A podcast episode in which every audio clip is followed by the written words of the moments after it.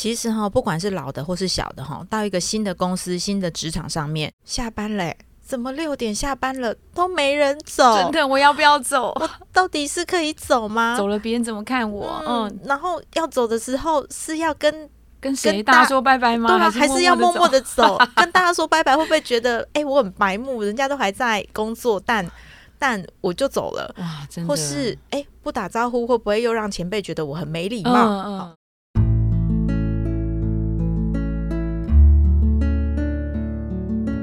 植牙诊所，帮您生都精彩，从新鲜到退休。Hello，我是主持人 Pola。在第一季的内容策展，我们设定的主题是转出新价值。这周我们会谈两个小子题。上一期我们会谈新人的不适应症。在下一集我们会谈怎么样度过试用期。我们今天邀请的来宾，她是我们的好朋友，也是一零四植牙诊所的 Parkes 女王。因为只要是她，这个收听率其实都蛮高的哦。她是一零四人力银行人才开发部的资深经理林淑瑜。Hello，Hello，大家好，我是淑瑜。哦，淑瑜有超过十五年的专业人资经验呐。所以就先想请问啊，淑瑜，你的观察是新人到一个新的环境最常出现的不适应症有哪些？其实哈，不管是老的或是小的哈，到一个新的公司、新的职场上面，通常都会有七大新人会遇到的痛。哦，只是那个痛的程度哈，有的可能是对年轻人比较痛。很有资历的，他可能痛又是另外一种，可能是在文化上面的不适应啊，会觉得，哎，我以前的经验就不是这样啊，我前公司都怎样怎样做的啊，那这一段就会变成是他可能会是不适应的部分。那第一个状况会是很多年轻人遇到的，就是报道即上工啊，好紧张。这个年轻人如果是职场小白，可能会觉得非常的紧张。嗯，那老鸟可能还好一点，因为他已经打滚过一阵子了。那报道即上工的部分，可能呃一一报道，老板就丢很多事情，或是学长姐就丢很多事情给他，可他听不懂啊，因为他没有职场的历练。这时候老板又讲的飞快，他。怎么办呢？我们之前也有遇到这个实习生是类似像这样的状况。我觉得我相信很多实习生都是这样，前一两个礼拜都很茫然，不知道呃哥哥姐姐在讲什么，回去怎么办？又不敢问，只能抱头痛哭。嗯哼，对，回家哭。我看低卡版上面还蛮多新鲜人分享像这样子的状况，说对他前几个礼拜，甚至甚至前几个月下班回家之后。就是压力山大，只能回去抱着棉被哭，然后明天。再深呼吸一下去上班，哇，好心疼哦。嗯，所以刚刚提到那个报道即上工啊，嗯，最常见的是说，嗯，上午报道，你下午就开始工作吗？说不定是一报道马上就开始工作，资料填完之后，老板就丢了事情给他做，哦然后他撒不棒，不知道该怎么处理。嗯哼，哦，这个是可能不知道怎么做，可能会觉得 loading 怎么这么重？嗯哼，对他来讲，可能叫做呃猝不及防，天外飞来。那他要怎么问问题？因为你知道，你知道。刚刚到一个新的环境，他连隔壁座的邻居同事们，他都他都不知道，对，然后也不知道对方负责什么样的的工作，然后每个人看起来都好忙碌，他他到底要？问谁？他该要在什么时候问？他要怎么问？对，有人会担心说，问这个人是是他吗？还是我会耽误到他？那别人会怎么看我？别人会怎么看这个职场小白？这样好，那这个 Pola 就已经问到我后面几个要讲的现象了。所以，呃，我先把我我我认为的新人到职的七大痛点跟讲一下好了。第一个是报道即上工，第二个是同事都好忙，但我好闲，因为不知道做什么啊！真的耶，好尴尬哦，度日如年。对，然后坐在那里想说，我是薪水小偷吗？这样到底要怎么办呢？可是大家都那么忙，所以也没有人带我，是第三个现象哦。没人。第四个现象是啊，我也不敢问啊，嗯，或是我鼓起勇气问了，结果被人家白眼，真的，那怎么办？对我下次再也不敢问了，自信心就更受损了。对，这是第四个状况。那第五个状况是，哎。啊，怎么叫我做的工作面试都没说啊？啊，这也蛮常碰到的，是是，就会觉得，哎，我我是不是被骗了？这个工作真是我要的吗？是是，会不会这不是我理想的职场，或是还是我是被哥哥姐姐欺负了？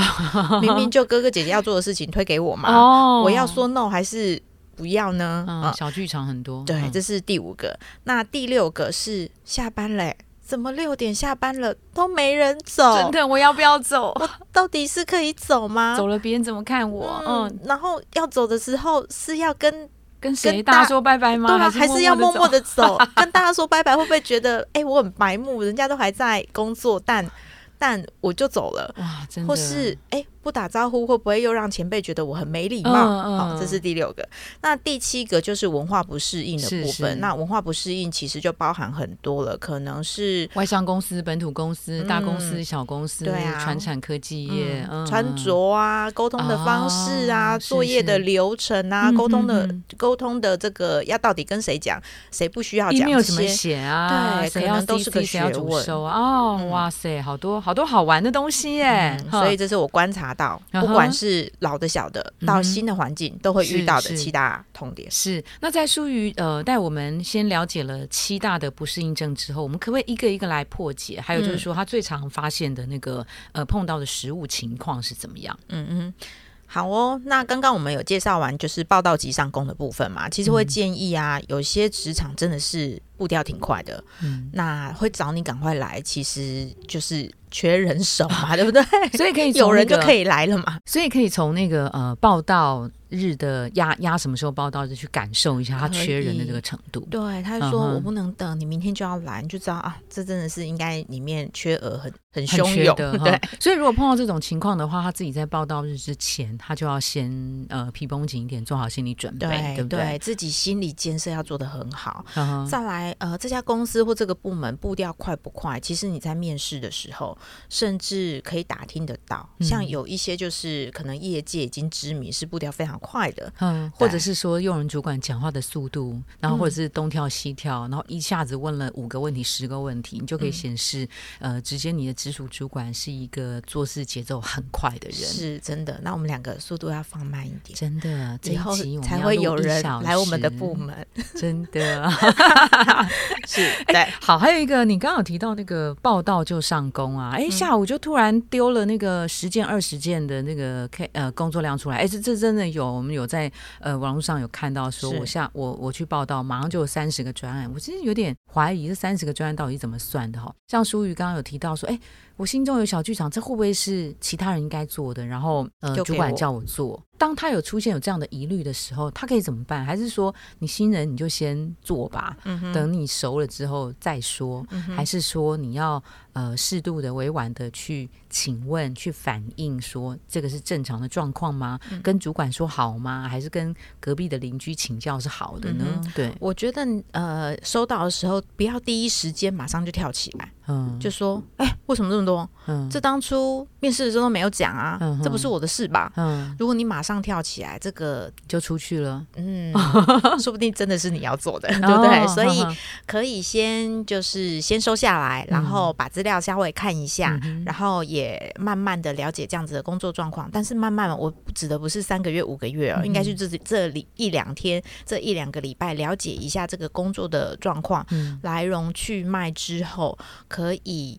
呃，问一下你的前辈们，甚至问一下你的主管，因为你毕竟还是要跟你的主管对到工作内容，对到试用期考核的目标这些部分，那就会更厘清说，哎，到底这三十项工作是真的你要做的，都在目标里面，还是是？旁边的学姐想要陪你，嗯哼，所以把她的工作丢给你 啊。其实也可以问说，比如说这些呃项目，它的必须要交付的时间啊，或者是说必须每个专案呃阶段性被检视的那个时间，以及这里面那么多的专案里面哪一个是最优先最重要的，他可以先去做这个处理，对不对？轻重缓急，所以不要一都没了解状况，嗯，只听到三十个或文件一大叠丢在你桌上，你就跳起来。所以其实呃，刚叔有提到，就是慢慢的了解。那这个慢慢其实也是因也要看你所处的部门、环境、人事，他的工作节奏是怎么样。每个人对慢跟快的定义可能是不太一样的，这是第一个。那我有时候觉得啊，那个一报道就上工，反而能够处理掉一些尴尬的情况。就是我报道了，在那边坐了很久没事干，闲着发慌的那种尴尬。对，那更尴尬。所以呢，有第二个不适应症，就是您刚刚有提到的，好像我没事做。我不知道，我不知道我的手、我的脚要放在哪里，我不知道这个时候要不要出声，我不知道我的网页要去看什么。因为同事都好忙哦，大家都这么忙，我我不敢打扰人家，人家也也没有空跟我说，那怎么办？那像我之前多年前我自己招募的一个新人就有这样的状况，他后来啊试用期通过之后，他就有找我说。舒姐，告诉你，其实，呃，我到职的第一个礼拜，我想说惨了惨了，这个工作我都没事做哦，我到底嗯要怎么办？我是不是？就要离职了，因为旁边人都很忙，没有空理他。然后我们虽然有拍新拍新人教育训练跟他交接，可是交接完之后就。他就没事啊，又回到座位上。很多事情虽然交接了，可是他没有真的弄脏手去做。他其实真的不知道从何开始，所以他就有这样的困扰。那那时候他怎么样突破的？我就问他，他说呢，他就开始去问问大家有没有需要帮忙的。哦，大家就可能会丢一些小小小小的事情，他就有开始做执行。有弄脏手之后，他渐渐的就开始进入状况，有办法想象说，哎，之前。同事交接给他的内容，跟他讲的事情，其实原来是要怎么样开始进行的。所以呢，如果遇到像这样的状况的话，就脸皮厚一点，去多问人家，然后真的就弄脏你自己的手去做做看，做了你就会知道接下来怎么办。那当然在可控的范围是可以失误的，但是太严重的，你应该还是要。问一下学长姐说：“哎，我要这样这样这样做，是不是 OK？有没有什么建议跟提醒？对，那如果真的也都还没有事情可以做，学长姐也都没有教你，那怎么办呢？呃，我也看到职场上面有一些年轻人挺不错的，他就会自己主动说：‘哎，姐姐有没有什么事情要帮忙？’所以他手上的事情告一个段落，他就开始不断的问大家有没有事情可以帮忙。那这时候呢，你的老板、你的同事才会意识到说啊。”不好意思哦，原来我们把你晾在那里太久了。哦，你你其实没事做，我们没有 take care 到。那这是第一个，第二个，如果人家真的有需要你帮忙的，你帮了他，就算你不是工作职责之一，那你帮了他之后，你也学到这项能力，或是就算没有学到特别的能力，你也建立了这样子的情谊，人家会觉得，哎，你帮我，那下一次。你遇到什么样的状况，或是你是新人，我会更愿意跟你 share 一些资讯，或是呃教你。嗯哼，所以刚刚提到的这个不适应症啊，其实在网络上面也挤进那个所谓新人期十大转职焦虑的第四名哈，就是适应期当中工作少的发慌啊。所以刚刚也教一个 paper 啊，就是哎，当我真的闲的不得了的时候，我可以主动问我的同事有没有需要别人帮忙。那我觉得这个的好处啊，就是当然呃，将来你需要别人的帮助的时候，别人其实也会。反向过来帮你，还有一个就是他的人和跟人际关系的呃开始累积，我觉得在这个时候他就会发生。但是在举手帮助别人之前呢，还是会建议先回归到呃自己的本业的的熟悉哈。那我我刚刚就在想说，因为新人刚到一个工作环境，他肯定要先了解。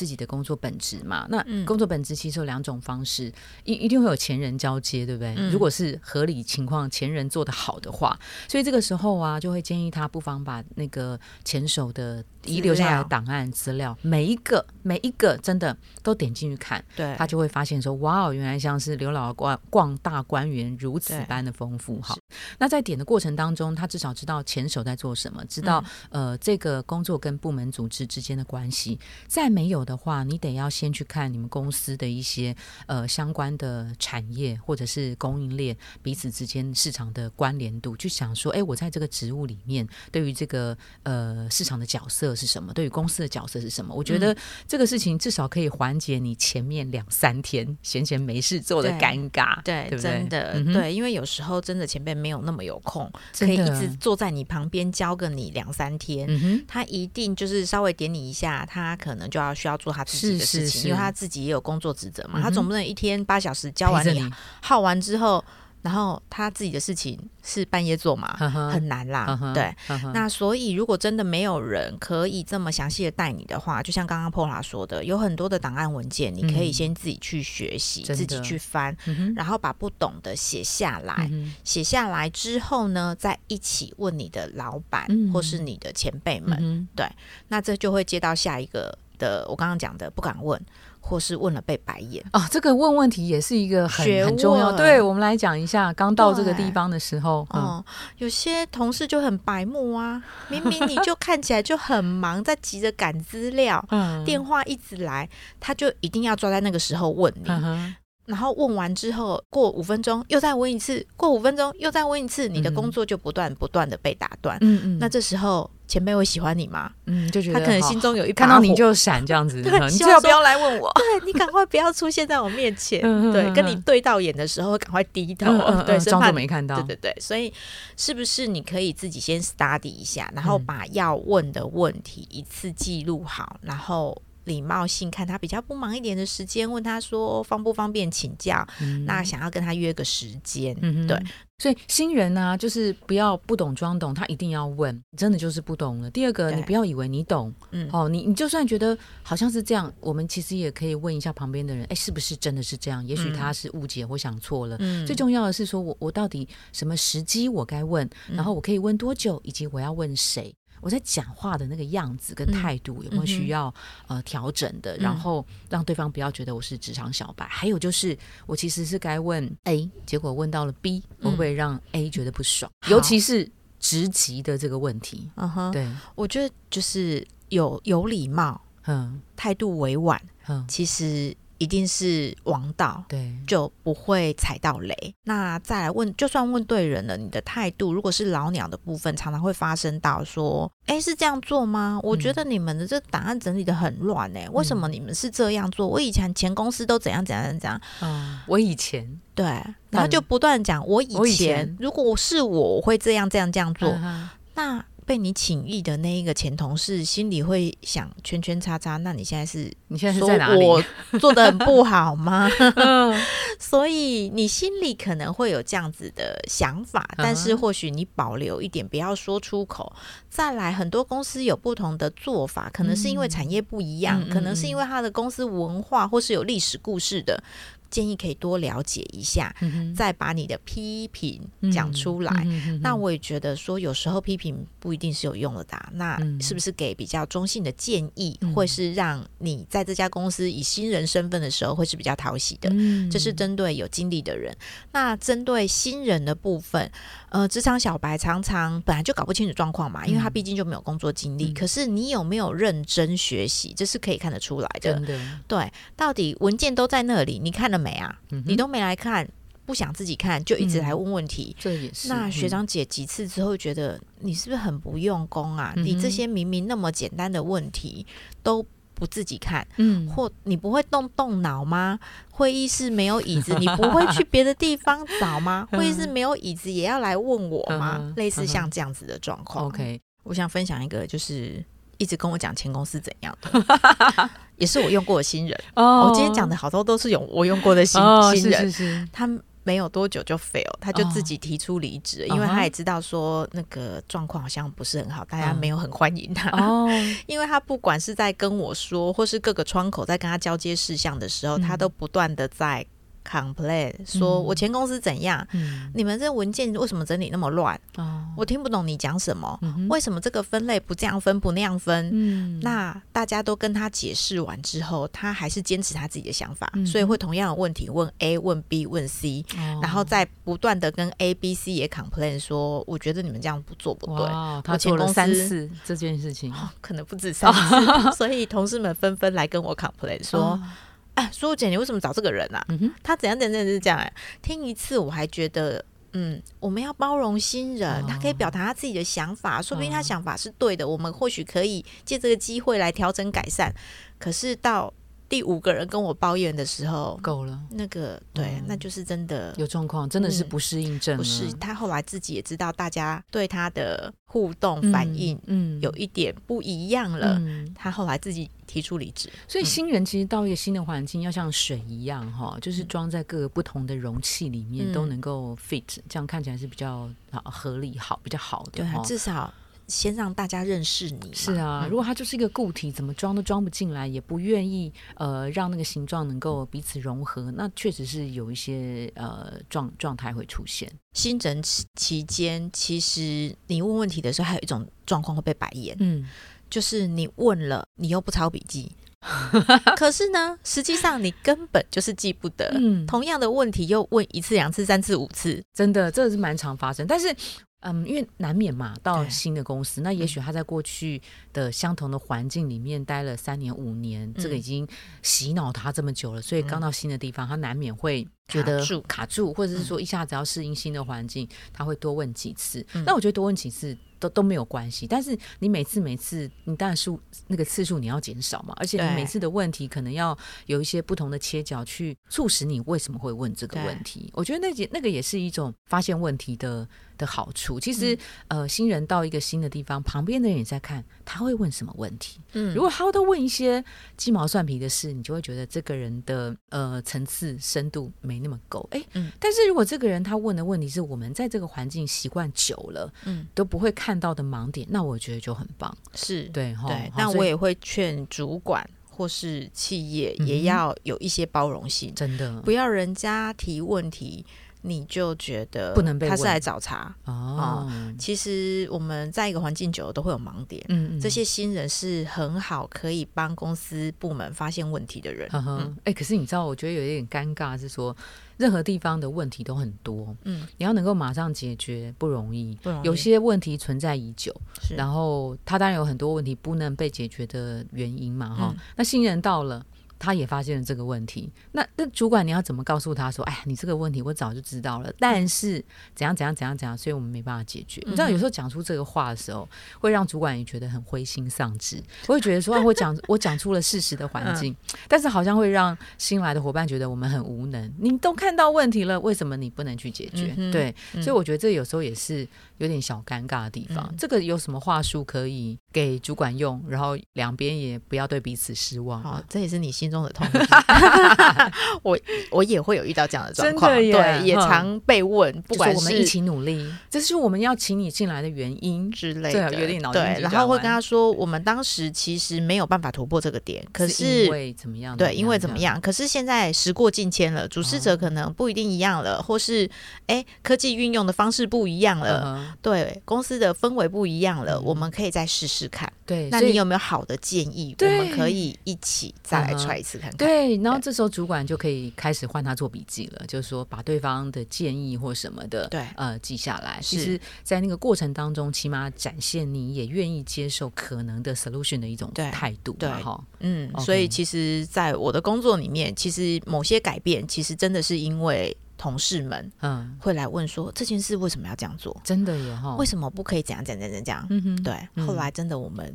有成功突破了，对，还有一个要提醒的，啊，当我们问问题的时候啊，可能你可以预想一些可能的解法，对，因为你的同事、你的主管一定在这一家公司比你更久，他们可能早就看到这个问题的严重性。那呃，这个问题已经听了一百遍了，也不需要再多听一百零一遍。可是当听一百零一遍的时候，有一个新的解答，对他们来讲是一个很 fresh 的感觉。好，我觉得这是很棒的。好的，然后接下来我还会讲第五项。面试的时候没有跟我说要做这件事啊！哇，是太长。为什么我要做？这又不是我的 R N R。嗯，对，所以我们也会遇到新人直接挑战我们的，说面试的时候没有说我不做这件事，这不是我的 R N R。嗯，为什么我要帮访客倒水？对，为什么部门订饮料要叫我订？要叫我订？我某某大学某某硕士毕业。嗯，为什么要叫我做这件事情？可是我觉得，我觉得淑玉讲那个故事，我就想要两个层次啊。第一个就是，我就算我是某某大学某某硕士的高学历的精英好了，呃，刚到这个职场上倒水订便当，对我来讲，我觉得这是一个基本的礼貌，没有任何人能够弯不下腰去做这件事情的哈。比如说，呃，公司的文化，老板们都没有秘书，那谁帮他倒水？你不会想象到，有时候是老板自己倒水。当老板自己倒水的时候，我觉得我们杨吉宽杨董事长，我们不好意思在在这边这样讲，就是当老板自己当老板或是主管在你面前亲自做这件事情的时候，我觉得你应该会很想要躲起来，因为你会觉得那件事情是好像是我们应该要服务这个外宾来做的这个事情。好，那我就会觉得说事情没有高低贵贱之分啦。我我曾经有一些有一位主管，他从他在广告公司待过，他要准备一场会议，嗯，然后呢，他把会议的水杯、纸、笔每一个角度都一模一样，那呃，我就觉得说这件事情对广告公司开会有那么重要吗？然后他就会说，那西餐礼仪为什么要讲究礼仪这件事情？你的刀子、叉子、水杯、大盘、小盘，你要放在哪里？所以其实是一样的道理。所以就是透过这些小细节的训练，可以让他知道每个人的习惯是不一样的。比如说今天开会的某一个主管，他可能就是特定喝。呃，茶或是什么美式之类的，他就会觉得这这件事情会让对方来开会的时候的情绪是不一样的。对，好，那淑宇刚刚讲的一个例子就是说，我为什么要倒水？我为什么要订会议室？我为什么要订便当？你知道很多呃。职场优秀的经理人，他可能是从呃订便当，呃这个呃或是倒水这件事情开始做起的，而且这件事情其实也可以让他呃累积他的小小的人脉，就从这边周围开始做。对，还有这件事情看起来很简单，你要做到好。做到让大家赞赏，我觉得不容易，很难呢。对，你要不定错，谁要五分糖、三分糖，热不热之类的。然后钱怎么算？怎么样让大家可以在最快速的时间拿到他的饮料？OK，然后觉得你超贴心。其实要做到这个程度，真的是不容易的。嗯嗯。那我们也常碰过，就是说在植物本身。啊，植物它的工作内容上面，他会觉得，哎，当时进来的时候，你那个 J D 是这样写的，你只有写这三项。对，我进来就只做这三项。对，你现在要我做第四项，是门儿都没有。对对，所以大家有没有发现，现在很多的呃工作职缺上面都会多加一项主管交办事项。真的，干嘛写这个？啊，就是都遇到这种状况。是是是，对，所以就只好写一个，就像破话讲的。其他或是主管交办事项。嗯，那我我我这边会给大家一个建议，就是我我觉得职场很多的职务的界限其实已经没那么真的真的。你如果说我现在找一个记者，然后我要找一个编辑。那请问记者跟编辑，其实某个程度是不是也有 overlap 的地方，对不对？嗯。比如说行销，行销这件事情，可能有小编，可能有品牌行销，可能有产品行销，可能有业务行销，可能有行销企划等等等，甚至还有影音剪接、后置、采访等等哈。所以你要只做这三个工作，我觉得那有点是痴人说梦。进到一个新的地方的时候，有一些新的任务跟挑战，我真心觉得把它视为任务跟挑战。其实我觉得在职涯上面的道路应该一直都是这样。那第六个，刚刚有提到下班不敢走，哇，这个很尴尬，真的，尤其是老板还没走的时候，怎么敢走？嗯，但现在现现在年轻人好像都不管，就直接都走光了，真的哈。但是我们这个也是适用于有年资的最资深的菜鸟，那到底要不要要怎么跟他说？哎，我先走了。还说哎，大家再见，拜拜。还是悄悄的跟他拍拍他的那个 partition，跟他说我先走了。我觉得可以看一下，你可以观察一下部门文化。那当然前几天你还没有观察到的话，你可以先礼貌的去跟你的学长姐，应该在你旁边嘛，哈，或是跟你老板说，哎，我先离开了。但我也看到大部分的小菜菜们其实是不敢走的，一转眼想说，哎啊，怎么？人还在，怎么人还在？我就就说你赶快下班，下班了这样，我就会去跟他说：“你赶快下班，你现在才到职几天，还在蜜月期，准时下班，不用坐在这里，你不用管我们还在不在，你就可以直接先离开。”那至于是不是一定得留下来，嗯，可以默默的问一下，观察一下你部门的人大概是什么样状况。对，如果哎，其实我六点下班，我我稍微留一下，留到六点十五二十，全部美都走光了。那很 OK 嘛，对不对？可是如果哎，我已经等等等等到六点半。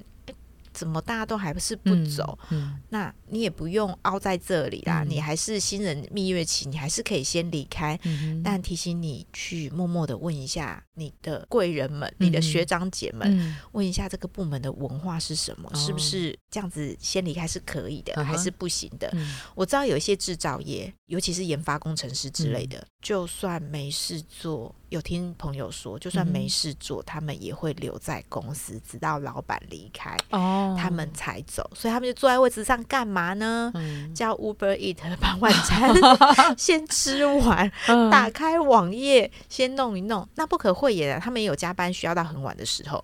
可是偶尔没那么忙的时候。他们其实也不太敢走，是这就是产业跟部门的文化。嗯哼，嗯，那你也可以默默的问一下你的学长姐，嗯哼有需要跟老板说拜拜吗？好可爱的问题、哦呃有一些产业的，或是有些个性的老板，他会希望是希望你很尊重他的。哦，连下班都要这样子哦。嗯哎、我跟你讲，讲到下班，我想要早安。你知道，曾经有一篇报道讲说，一个人的心情好，是因为早上碰到同事，彼此互道早安。嗯如果早上坐在隔壁的人都不互道早安，就会让彼此觉得说心情不太好。好，或是觉得好冷漠哦。哦，对我其实也是这样觉得，所以像我自己进进公司，都一定才进门就会跟大家说早安，早安，但是那个早安也不用太大声，对不对？不用啊早安。对啊，早安。然后如果有人比较有空闲的，他就会回应你几句，甚至跟你聊一下早上发生的事情。哦，那、如果都在忙，大家就只是默默的哎说早，就这样就结束。哦呵呵对，有一个金控业的朋友，嗯，他跟我说，他要上班下班的时候，他因为本来不是金控业的，嗯他换去金控业，他都很热情的跟大家说早安，我要下班喽。嗯结果呢，大家就觉得他是小白，就是讲完之后都没有声音，好尴尬哦，静默。静默。哦，对，是是是，他做了两天之后，他觉得他好挫折，嗯，他后来就再也不说了。哦，他就是理他，，对，没人理他，他就都默默的上班下班，上班下班。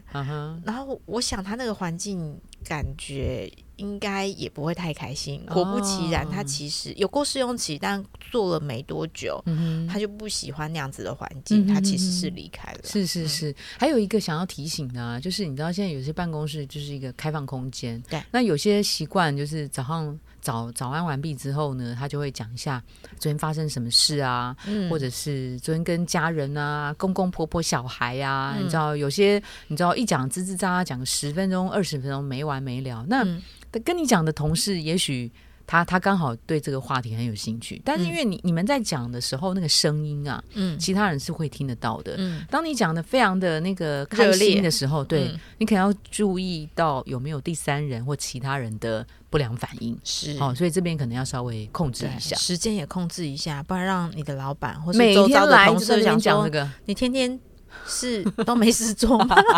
怎么天天早上都要聊天聊半小时？对，或者是说你要聊的时候，你可以聊跟公事比较有关系比如说我昨天看到对我昨天嗯。看到了什么研讨会，或者我昨天看到发现什么文章或什么什么真的。这种可能比聊这个很可以啊嗯，OK 啊，跟大公声一点这样。大声一点，对，让老板知道说我很认真哦。真的 OK 好，那最后一个是文化的不适应。嗯那文化的不适应，毕竟每家公司其实都不一样嘛。嗯那不适应的部分可能会是，哎，作业流程跟我以前不一样，是沟通的方式、写 email 的方式、嗯要发会议邀谁的方式也都不一样。嗯甚至呢，平常大家聊天的内容，嗯可能哎。怎么这家公司聊的都是财经杂志里面的内容？股票怎么投资啊？哎、怎么跟我以前是都聊小孩、美妆、男朋友不一样？那这个就变成呃，你要看看怎么样有办法融入。那当然，现在这个时代啊，很多人年轻人会觉得说啊，合得来，不合就算了。嗯那可以试着融入他们一下，那也可以聊一聊你喜欢的话题，说不定哎，那是未开发地带，同事们也很喜欢。嗯对，像我们部门就有这样的状况，新人可能聊的话题，我们觉得哇，原来你们的世界是这样。对，那就你就可以很快融入了，所以这个可以去试试看。